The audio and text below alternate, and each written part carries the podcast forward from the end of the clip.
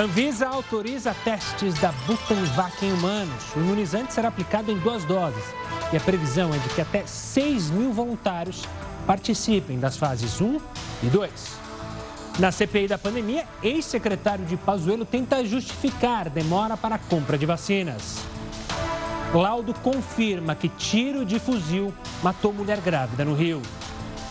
E ainda, as lições de quem enfrenta pela segunda vez uma pandemia. Olá, muito boa noite. Seja bem-vindo ao Jornal da Record News. Lembrando que a gente está ao vivo não só na tela da sua TV, mas também pelo YouTube, Facebook da Record News e também pelo nosso aplicativo. O estado de São Paulo registrou 11.189 pacientes internados com Covid-19 em unidades de terapia intensiva e 13.358 em enfermarias. No total, o estado soma 24.547 internados. O número confirmado pela Secretaria Estadual de Saúde supera a previsão dada pelo Comitê de Gerenciamento de Covid-19 do governo paulista para um eventual novo aumento da pandemia. Nas últimas 24 horas, foram registrados 8.022 novos casos e 767 novos óbitos só aqui no estado. A taxa de ocupação dos leitos de UTI é de 82,1% em todo o estado de São Paulo e na Grande São Paulo é de 79,4%. Entre o total de casos, 3.048.550 tiveram a doença e já estão recuperados, sendo que 355.922 foram internados e já receberam alta hospitalar. Uma organização americana de jornalismo investigativo independente revelou que 25 bilionários mais ricos dos Estados Unidos usam manobras legais mas não pagam imposto de renda, para justamente não pagar o imposto. Os dados divulgados são sigilosos e foram obtidos direto da Receita Federal Americana. A investigação mostra que alguns desses que estão passando na tela, os fundadores da Amazon, Jeff Bezos, da Tesla, Elon Musk, do Facebook, Mark Zuckerberg, entre outros bilionários, usam artifícios e algumas brechas na legislação para pagar menos imposto do que os cidadãos comuns do país, ou seja, não pagar nada. Todas essas 25 pessoas juntas tiveram um aumento de 401 bilhões de dólares na fortuna entre 2014 e 2018. O pagamento de imposto de renda de todos eles foi de mais de 13 bilhões de dólares no mesmo período. Isso significa que eles pagaram apenas 3,4% do que ganharam. Esse cenário é completamente diferente para os americanos da classe trabalhadora. O sistema de impostos federais dos Estados Unidos funciona de forma progressiva. Quanto mais dinheiro as pessoas ganham, maior a taxa de impostos. Ainda sobre esse assunto, o FBI montou uma operação para investigar como esses dados sigilosos foram parar na mão desse site. E uma mega operação policial cumpriu mais de 170 mandados de busca contra acusados de espalhar pornografia infantil via internet. A operação não contava com mandado de prisão, mas este homem foi preso em flagrante. A Polícia Civil chegou cedo à casa dele em Duque de Caxias e apreendeu o computador. Essa análise, antes mesmo da perícia, foram, foi feita por policiais e já constataram de antemão é, vídeos pornográficos. Ele confessou, mas mesmo assim, o material está sendo levado para a perícia para materializar o flagrante. Temos outro alvo com a grande possibilidade de ter material e uma, e uma mulher foi presa sem o material nenhum pornográfico, mas chamada de prisão por estelionato e furto está sendo cumprido. Outros seis mandados de busca e apreensão foram cumpridos no Rio, em Realengo, na Zona Oeste, e em São Conrado, na Zona Sul. E outros 167 em estados brasileiros e cinco países: Argentina, Estados Unidos, Paraguai, Panamá e Equador. Suspeitos de exploração sexual por armazenar, produzir ou compartilhar material pornográfico infantil são os alvos da investigação do Ministério da Justiça e Segurança Pública contra o combate à exploração sexual de crianças. Agentes da Polícia Civil, além de policiais de países envolvidos, participaram da ação nesta quarta-feira. A operação, que é coordenada pela Polícia Federal, acontece desde 2017. No ano passado, 109 pessoas foram presas no Brasil e em outros quatro países. Nesta, que é a oitava edição da Operação Luz, 50 50 mil arquivos foram analisados em nove redes diferentes. Em Fortaleza, policiais apreenderam computadores, celulares e outros materiais que possam estar relacionados com o crime de pornografia e pedofilia infantil. Um homem também foi preso. Os agentes também estiveram em locais alagados no Amazonas. Neste endereço, em Santa Catarina, este homem acompanhou o trabalho da polícia no computador. De acordo com a polícia, nem sempre o proprietário da conexão ou do dispositivo é o alvo. O cadastro na rede pode ter sido feito em nome de terceiros, como também o acesso sem o conhecimento do dono do computador. E ainda sobre isso, agora um alerta para você que é pai, que é mãe. Durante a pandemia, as crianças estão ainda mais tempo expostas ao mundo virtual. Para entender como elas podem ser protegidas dos perigos da internet, incluindo a pornografia, eu converso com a Cátula Pelissoli, que é doutora em psicologia. Boa noite, Cátula. Obrigado pela participação aqui conosco. Essa é uma preocupação que às vezes a gente não imagina que pode estar tão perto da nossa casa, né? Justamente com a facilidade do acesso das crianças hoje, com a internet, o ensino à distância, isso tem que virar uma preocupação cada vez maior para os pais? Sim, então agradeço o convite né, para estar aqui. É um tema muito importante e nós não podemos subestimar esses perigos, nós não podemos subestimar os perigos da internet. Uh, com as crianças, realmente nós já tínhamos essa preocupação mesmo antes da pandemia, porque né, sabemos que muitas atividades já eram feitas de modo online. Agora, com as atividades de escola, atividades extra-classe, além do lazer, nós estamos muito tempo conectados, assim como também estão as crianças e adolescentes. É importante, então, que a gente não restrinja né, esse olhar apenas à questão da pornografia, que a gente às vezes acha que está longe, mas a a exposição também inadequada a diversos conteúdos que são específicos para a idade adulta e que facilmente são acessados pelas crianças. Então, causam transtornos e prejuízos para as crianças, tanto a exposição inadequada, acidental, né, a conteúdos adultos que são adequados para nós também, enfim, mas que não são é, específicos para a idade dessas crianças, quanto aí os perigos ainda maiores que estão envolvidos nessas situações, né, que o jornal está mostrando aí, que envolvem aí uma exposição à pornografia, a uma violência que acontece a, com aquela criança que está sendo violada lá, naquele vídeo, e também com aquela que é exposta a esse vídeo, né? E traz tantos prejuízos para o desenvolvimento infantil. Doutor, óbvio que não dá para se comparar, é, mas a gente pode entender que um, uma exposição a justamente vídeos destinados a adulto para uma criança, dependendo da idade, pode ter algo como se fosse um estupro virtual, uma estupro, um estupro mental da criança ter acesso a isso? Bom, a, gente é, precisa entender que a criança não está preparada no seu desenvolvimento cognitivo, emocional e até mesmo psicossexual, psicossocial, para entender o que está acontecendo. Então, naquele vídeo, né? Então, mesmo uma exposição acidental pode trazer esses danos, danos que afetam esse desenvolvimento até da aprendizagem, que podem causar né, comportamentos até mesmo sexualizados da criança e este comportamento da criança, do adolescente, e este comportamento eh, vulnerabiliza ela para outras formas de violência. Uma coisa bem importante, né, é a gente entender que esses agressores, eles podem agir por meio de jogos e de todos os aplicativos que tenham conteúdo de interação. Então, é fundamental que os pais estejam atentos né, ao que as crianças e adolescentes fazem nos seus computadores. A gente sempre costuma orientar assim, que exista supervisão e monitoramento. Não é uma fiscalização excessiva do que a criança, do que o adolescente faz, mas saber com quem que ela fala, o que, que ela está fazendo, quais os recursos que ela utiliza na internet.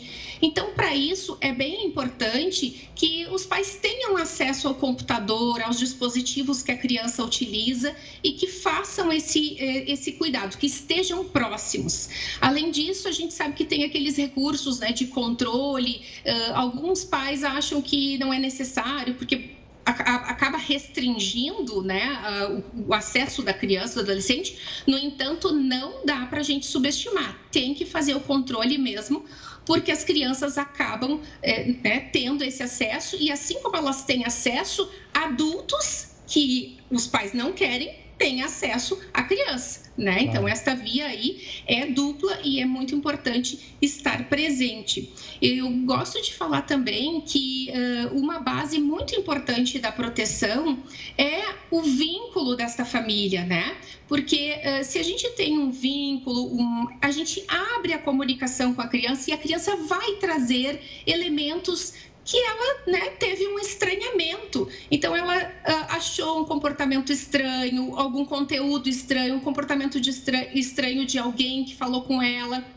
Então, ela traz isso quando ela tem uma relação próxima, afetiva e uma comunicação aberta com seus pais, com seus cuidadores. Então, investir nessa relação de afetividade, além né, do monitoramento, da supervisão, é fundamental para a gente atuar né, de uma maneira protetiva contra essas ações que são violentas. Doutora Cátula, obrigada pela atenção aqui conosco, pelas dicas valiosas aos pais. E como você mesmo disse, a palavra é não subestimar. Aquilo ah, pode parecer que está longe, mas não. Pode estar perto de casa, com a tela do computador. Então, não subestime. Obrigado pela participação. Até uma próxima, doutora. Olha, vamos falar da Butanvac, que a Anvisa autorizou hoje que o Instituto Butantan aqui de São Paulo realize os testes da vacina Butanvac em humanos. Lembra, essa vacina é que seria feita inteiramente aqui no Brasil. Em nota, a agência informou que antes de iniciar a vacinação dos voluntários, o Instituto ainda deve apresentar algumas informações complementares sobre estudos em andamento com a vacina. Durante os testes, o imunizante será aplicado em duas doses, com um intervalo de 28 dias entre elas. A previsão é de que 6 mil voluntários com 18 anos ou mais participem, então, das fases 1 e 2. Ainda aqui do governo de São Paulo, é, o Estado anunciou hoje que vai antecipar a vacinação contra a Covid-19 do público geral por faixa etária e também de diversos grupos prioritários, como profissionais de educação, pessoas com deficiência permanente. Em média, cada faixa etária teve sua projeção em vacinação, a vacinação antecipada em mais ou menos 15 dias. Isso em comparação com o calendário divulgado anteriormente. De acordo com o cronograma estadual, o objetivo é que toda a população com mais de 18 anos aqui de São Paulo tenha recebido ao menos uma dose de vacina contra o coronavírus até o dia 18 de outubro. O calendário se baseia em projeção da entrega de doses pelo Ministério da Saúde. A gente separou aqui no telão algumas datas importantes para você já se programar aqui de São Paulo. Então, trabalhadores de educação básica com 45, 49 anos, já a partir de hoje, já podem ser vacinados. Vamos para a próxima é, informação aqui da antecipação da vacina. A gente fala agora das gestantes e puérperas sem comorbidades acima de 18 anos. Essa é uma preocupação. Muitas mulheres grávidas não conseguiam a vacina porque elas não tinham nenhum problema, entre aspas, de risco da, da gestação. Então, a partir de amanhã, elas e também pessoas com alguma deficiência permanente já podem se vacinar a partir de amanhã, dia 10 de junho. Próxima tela, para quem vacina dia 11 de junho, ótima informação para os professores, trabalhadores da educação acima de 18 até 44 anos já podem ser vacinados, então, sexta-feira, dia 11 de junho. Vamos trazer mais dados também sobre agora as faixas etárias. Pessoas de 55 a 59 anos, sem comorbidades, a partir de 16 de junho a 8 de julho. Então, esse é o período da vacinação desse grupo. Para pessoas com 54 anos, de 9 a 19, então, de julho. Pessoas de 50 a 53 anos, de 20 de julho a 3 de agosto. Na próxima tela também a gente vai acompanhando, então, as pessoas agora com 45 a 49 anos, de 4 a 18 de agosto. Então, isso também foi diminu diminuído, então, uma previsão é, de 15 dias. Vamos para a próxima? É, agora a gente tem a próxima telinha. Ah, agora sim. 40 a 44 anos, de 19 a 28 de agosto. Pessoas com 35 a 39 anos, de 29 de agosto a 7 de setembro. Essa aqui é mais do que especial para mim, eu me enquadro nessa aqui de pessoas de 30 a 34 anos. Então, eu tomaria vacina entre a partir do dia 8 ao dia 17 de setembro. Ainda tem mais uma tela, se não me engano, com todos os dados e aí a gente chega à vacinação de pessoas de 25 a 29 anos, de 18 a 27 de setembro. Então, a finalização do público adulto de 18 a 24 anos 28 de setembro a 18 de outubro. Então, essa é a expectativa aqui de São Paulo. Outros estados têm anunciado, a gente também tem colocado. Hoje, o estado de São Paulo, então, anunciou esse novo calendário com a expectativa para até meio de outubro, então, todo mundo ter recebido pelo menos uma dose da vacina. E olha, o mandato do deputado Daniel Silveira, lembra ele, que foi preso por manifestações contra a democracia, pode ser suspenso por seis meses. A gente traz em instantes mais detalhes sobre esse caso e, claro, muito mais informação para você aqui no Jornal da Record News. Estamos de volta para falar que o brasileiro não come tanta carne como o argentino. Só que agora tem mais motivo para essa queda do consumo, não é só o hábito, não. O preço, como você sabe bem, você que vai no supermercado, subiu, em média 38% no país. Vamos falar com o Heródoto, que ele sabe, ou pelo menos tem aí quem são os vilões desse aumento. Uma boa noite, Heródoto. Olá, Gustavo. Olha, você lembrou aí, em média, o preço da carne no Brasil subiu 38%, como você lembrou, em média. Mas em Belo Horizonte, para a gente fazer aquelas comidinhas mineiras, aquelas coisinhas gostosas lá, subiu 44%. E olha, na cidade de Rio Branco, o preço é de 60% de aumento.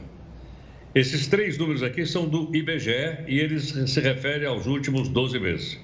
Então a carne está subindo bastante no Brasil, como está subindo no mundo inteiro. Mas tem um detalhe interessante aqui que é o seguinte: e por que está subindo? Quais são os vilões, como você lembrou? Um dos vilões é, é o boi. Como assim? Os bois, eles se recusam agora, Gustavo, a comer capim. Sabe aquela história que você tinha fazenda? Não, boi não quer capim, não. Ele dá uma voltinha ali e tal, no capim, né? dá uma paquerada por lá, mas ele não quer capim. Então, como é que a gente alimenta o, hoje de uma forma intensiva? Você usa principalmente milho e soja. Então, você tem que plantar milho, plantar soja para fazer ração para os animais. O milho e soja está com preço muito alto no mercado mundial.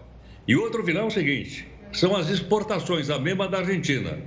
A Argentina até proibiu lá a exportação para tentar baixar o preço interno, interno lá. Aqui as exportações continuam, preço do mercado mundial é muito bom, o dólar está muito alto, com isso as mercadorias brasileiras ficam mais baratas no mercado internacional e por esse motivo, então, o preço sobe aqui dentro. Agora, nós estamos comendo muito ou pouca carne. Olha, só para comparar, o maior consumidor de carne do mundo são os Estados Unidos. 98 quilos por pessoa. 98. Dos quais 49 são aves. Então, o que sobrou a diferença aí é carne de boi e carne de porco. No Brasil, 20 quilos a menos. Aqui no Brasil, nós estamos em sexto lugar de consumidor de carne do mundo. Nós comemos 78 quilos por pessoa.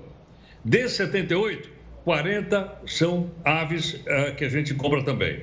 Agora, uma coisa interessante é o seguinte: o brasileiro está comprando menos, como todo mundo sabe, porque o preço está muito alto, como você lembrou. Mas só para a gente ter uma ideia: primeiro, os Estados Unidos, maior consumidor. Segundo, a Austrália. É per capita isso aqui. Terceiro, Argentina. Quarto lugar, quinto, Israel. E aí eu estava olhando a lista, são 15.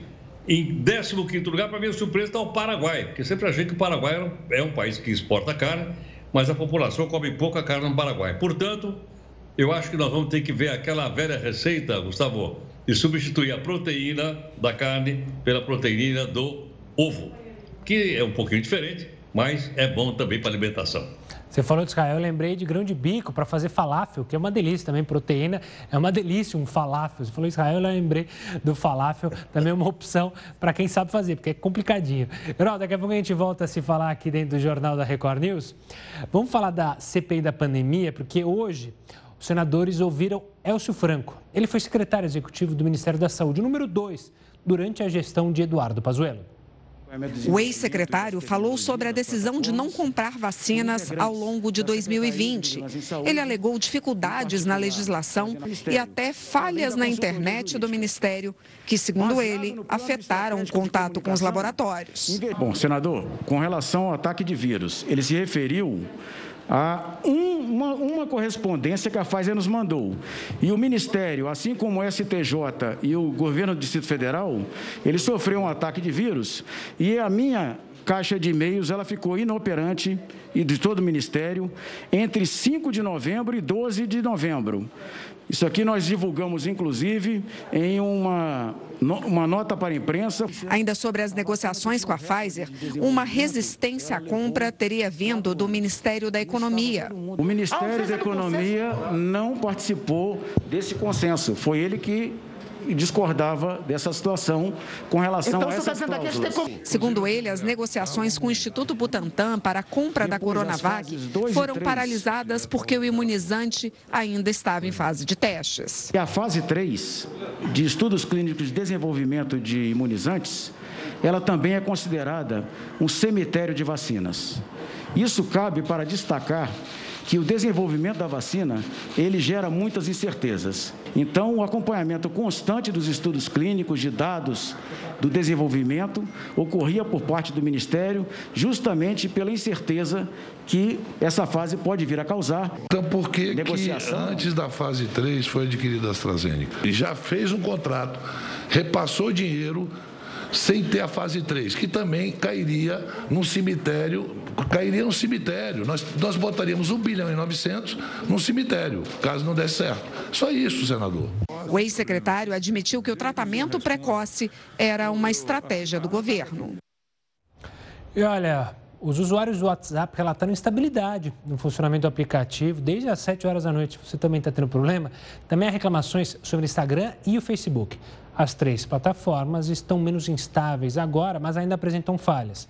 Além do Brasil, outros países da América do Sul também relatam o mesmo problema dos aplicativos. Ainda não se sabe o que pode ter acontecido.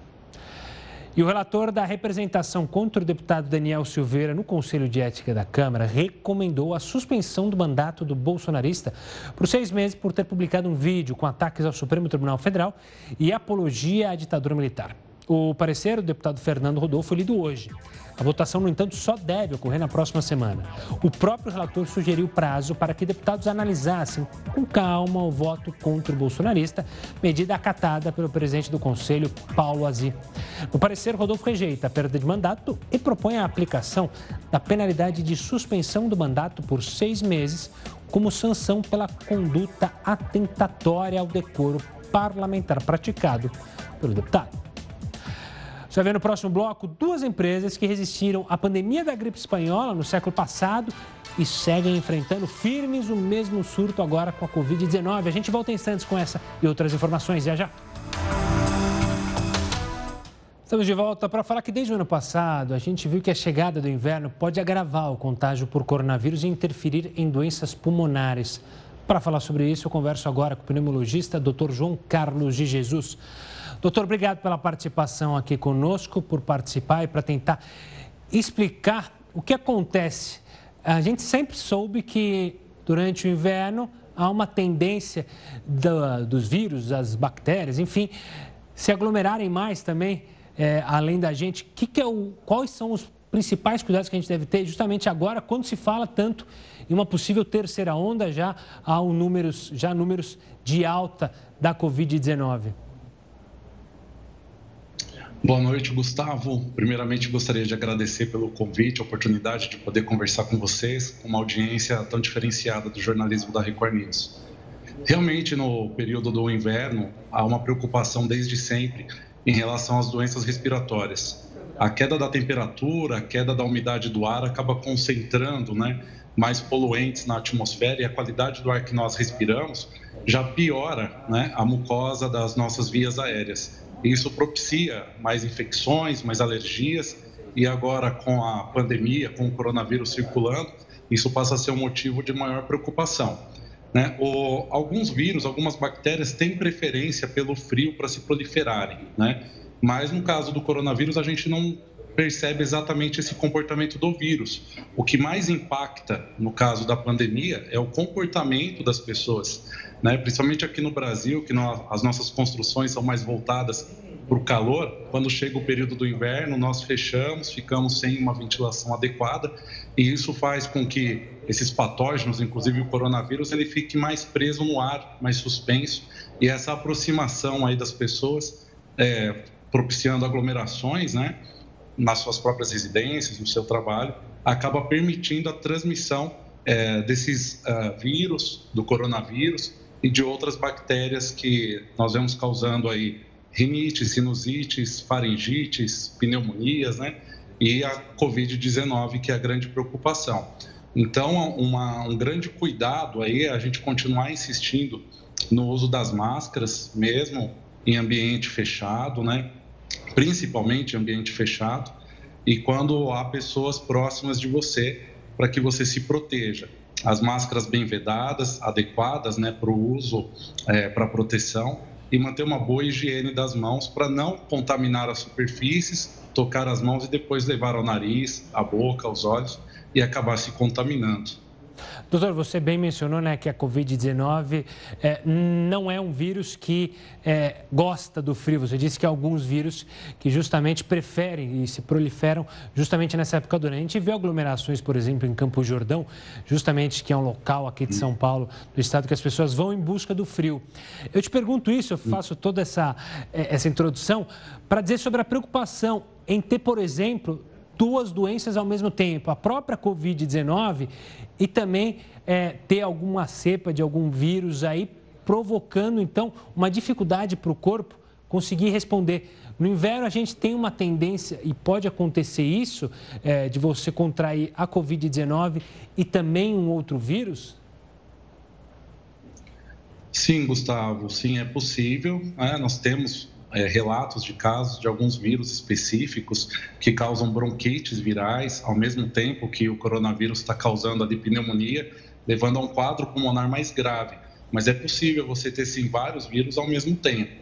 No caso do inverno, né, aqueles vírus como influenza que causam a gripe, os vírus que causam resfriado comum, né, os rinovírus, eles têm uma predileção por esse período do ano, né? É mais comum você ver as pessoas falando que estão gripadas no inverno, e isso também pode criar uma certa confusão, né? Se você está com Covid ou está com uma gripe. Nem sempre esse diagnóstico é simples e é importante que as pessoas não subestimem né, os sintomas, porque você pode imaginar que está simplesmente com resfriado, com uma gripe habitual e pode já se tratar do coronavírus, ou como você bem disse, estar com os dois vírus simultaneamente.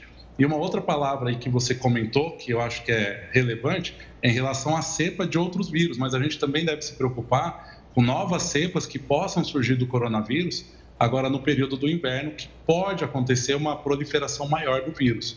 Né? Então é importante tomar essas medidas aí de profilaxia, medidas de higiene e distanciamento, né, para evitar a transmissão de outros vírus, do próprio coronavírus, e que assim a gente também evite novas cepas. Né? Claro. Doutor João, obrigado pela explicação aqui, por conversar aqui conosco no Jornal da Record News, falando então sobre os riscos que o inverno traz para a pandemia, para essa possível terceira onda e para os números é, de mais infectados. Obrigado, até uma próxima, doutor. Vamos falar do Rio de Janeiro, porque o prefeito da cidade, Eduardo Paz, sancionou hoje uma lei que obriga bares, casas de shows e restaurantes a adotarem medidas de segurança para protegerem mulheres que forem assediadas dentro desses estabelecimentos. A lei determina que os administradores locais acompanhem as vítimas até um meio de transporte público ou particular ou até um posto policial ou delegacia de polícia mais próximo. Os estabelecimentos também precisam colocar avisos e painéis com orientações para que as clientes procurem os responsáveis caso se sintam em situação de risco. E a Polícia do Rio quer saber de onde partiu o tiro que matou Kathleen. A jovem, de apenas 24 anos, estava grávida. Os pais se despediram da única filha, Kathleen Romeu, de 24 anos. A jovem, que estava grávida de três meses, foi morta na comunidade onde cresceu. Kathleen visitava a avó quando foi baleada. A polícia diz que revidou a um ataque de criminosos. Parentes negam essa versão. A minha única filha. Eu tive ela com 15 anos, mas eu nunca fraquejei como mãe, tá? Eu fiz tudo que eu podia e não podia para ela não ser uma mulher de bandido. Parem de matar gente. Essa bagunça tá no Liz há muito tempo. Os pais de Kathleen haviam se mudado há um mês da comunidade. Fugiam da violência. Nós estávamos andando na rua quando eu vi ela já caindo, eu pensei que ela tinha se jogado para proteger, eu me joguei em cima dela. Eu falei, gente, para de dar tiro, socorre a minha neta. A grávida foi atingida com um tiro no braço que alcançou o tórax. Cinco policiais militares foram ouvidos e entregaram as armas para a perícia.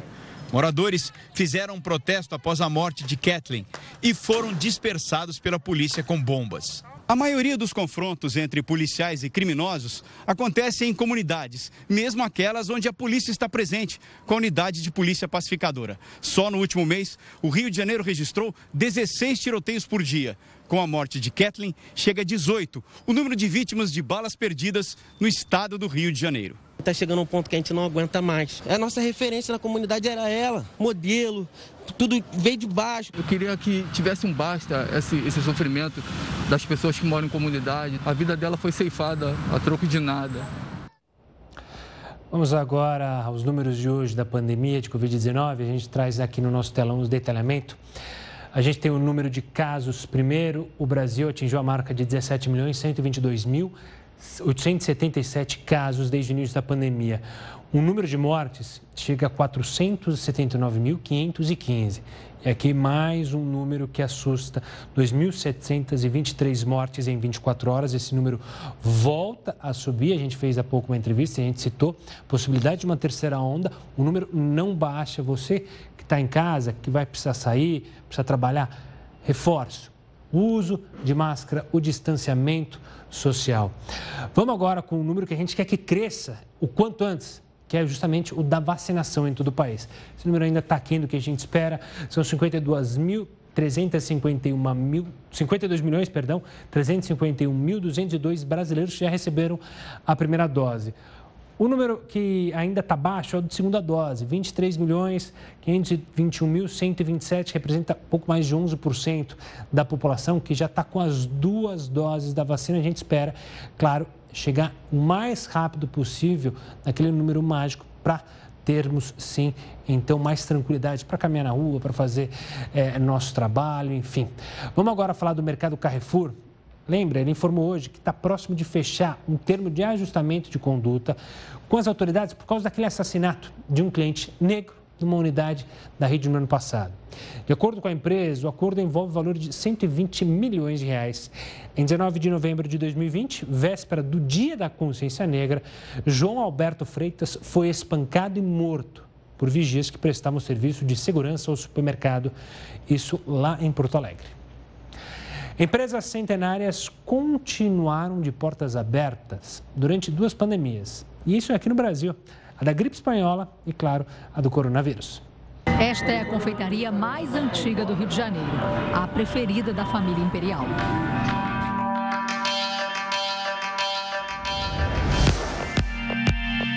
A Clarene, que administra a confeitaria, não era nascida na época da gripe espanhola que atingiu o mundo entre 1918 e 1920, mas aprendeu com o pai que é preciso enfrentar os desafios. Você não pode evitar que os problemas batam a sua porta. É simplesmente você não oferecer cadeira para ele sentar. Assim a gente está tentando fazer.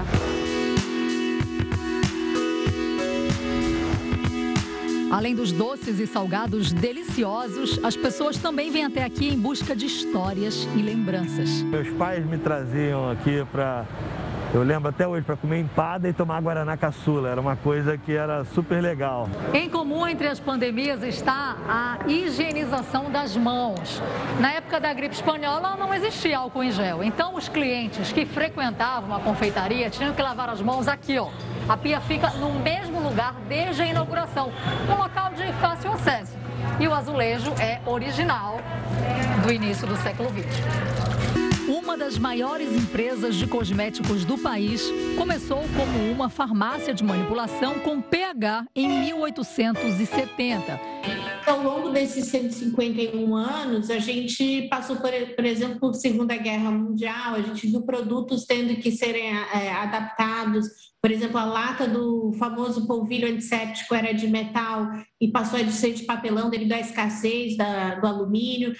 A diretora de marketing e vendas acredita que a empresa conseguiu se reinventar rápido em meio à pandemia, o que ajudou a manter os 1.300 empregos. Mas tem ainda um outro fator. Um dos itens fundamentais para combater o coronavírus não só manteve o quadro de funcionários, como aumentou. Pelo menos 80 foram contratados. Isso porque a produção dos sabonetes em barra cresceu. São 500 mil unidades por dia. Pessoas é realmente a parte mais importante, é o que faz uma empresa, né? E acho que nesse momento é o que todo mundo, essa união é muito importante.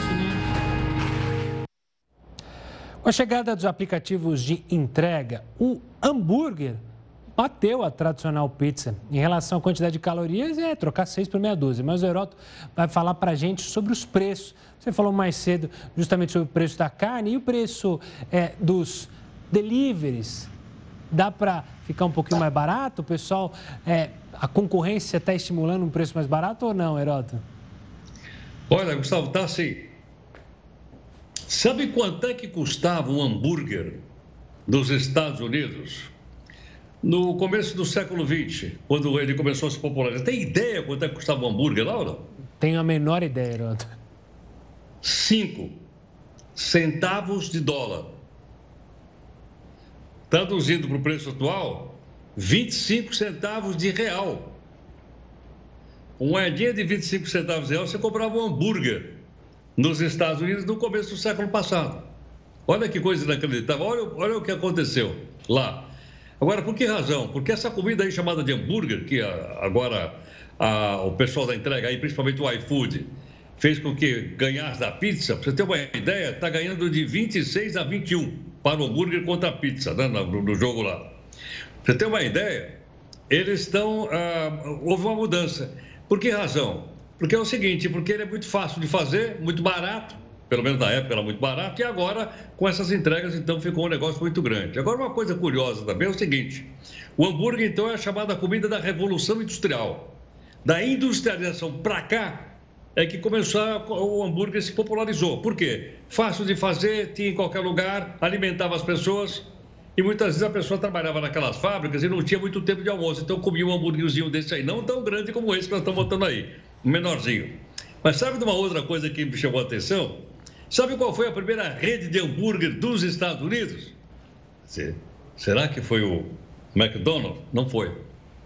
Foi uma rede chamada White Castle, que em inglês significa Castelo Branco. Foi a primeira de lá. E o que é que a gente achou o seguinte? O hambúrguer é muito barato, agora aqui no Brasil as coisas ganharam o que? Marca, ganharam ingredientes mais sofisticados, aquele queijinho brie, aquela coisa toda, e tem glamour. Por esse motivo eu vi aqui uma, uma relação de preço que você não vai acreditar. Sabe qual é? O hambúrguer mais caro do Brasil é vendido aqui em São Paulo. Custa 118 reais. Ô, louco! Que isso? 118 reais por um hambúrguer? Mas vem ouro é, 118 reais. Eu vi aqui na, na, Forbes, na revista Forbes. Eu fui olhar lá na Forbes. Ele vem com ouro e com um Cê... copo de, de, gasolina do lado? É, não, não. 118 reais. O segundo mais caro do Brasil é vendido na cidade de Gramado, no Rio Grande do Sul, que é aquela belíssima cidade e tal, lá, lá na, na Serra Gaúcha. Custa 45 reais o hambúrguer. Então você pode escolher. Né? Nós temos três preços. Aquele que é de 118, o de 45 ou aquele que eu falei no comecinho aí, que no século passado nos Estados Unidos custava uma moedinha de 25 centavos de real. Mas o fato interessante é o seguinte, é que muda o comportamento das pessoas realmente, é ou não é? Ele deixou de ser aquela comida, vamos dizer, mata-fome, como ele era, para se tornar uma coisa altamente sofisticada como essa que eu acabei de citar aqui agora. Se você quiser, depois eu dou o endereço da burguesia desse negócio aqui mais caro. Ah, não, eu vou deixar passar dessa vez, Heroto. Daqui a pouco a gente volta a se falar aqui dentro do Jornal da Record News. E no próximo bloco você vai ver a restauração de bolsas e sapatos e até carros de luxo. Podem custar muito dinheiro, mas é um setor que vem crescendo. A gente volta já já para falar sobre isso. Estamos de volta para trazer uma boa notícia sobre o cenário da pandemia. Pela sexta semana consecutiva, caiu o número de pessoas infectadas no mundo.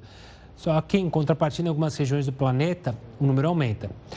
Heroto Barbeiro, será que está na hora de baixar a guarda? Óbvio que não, né? A gente tem que ficar mais do que nunca atento até que toda a população vai demorar seja vacinada, né? Sem dúvida alguma. Agora, só acrescentando nessa boa notícia, Gustavo, é o seguinte: essa notícia vem da OMS, a Organização Mundial de Saúde, que tem sede em Genebra, na Suíça, como você sabe. Na última semana, o número de casos no mundo caiu em 15%. No mundo, caiu em 15%. E olha, esta é a sexta semana seguida de queda. Vou repetir: é a sexta semana seguida que o número de pessoas doentes no mundo cai, o que é indiscutivelmente muito bom. Entre outras coisas, está a vacinação feita na Europa, que já a segunda dose está sendo maciçamente da Europa.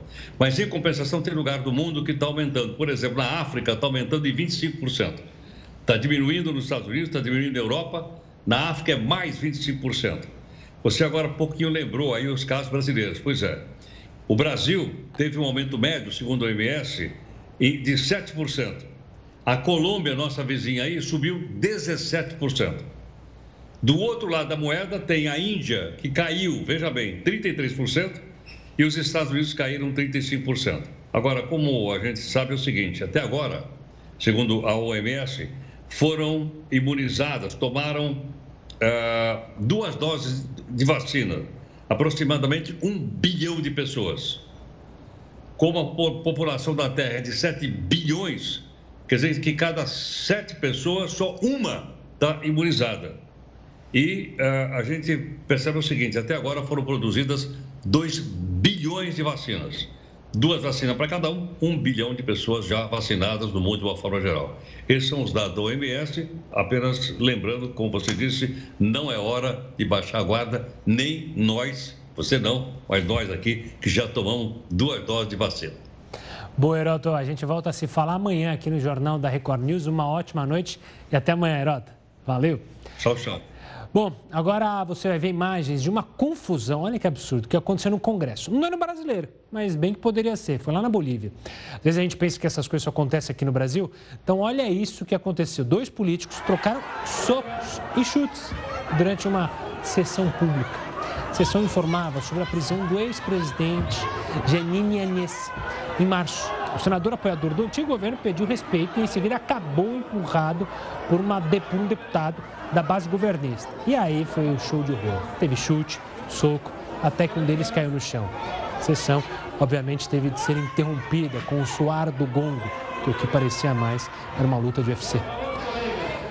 Diversos comerciantes viram uma oportunidade durante a pandemia e desenvolveram, veja só, técnicas para conservar e restaurar desde bolsas até sapatos e até carros de luxo.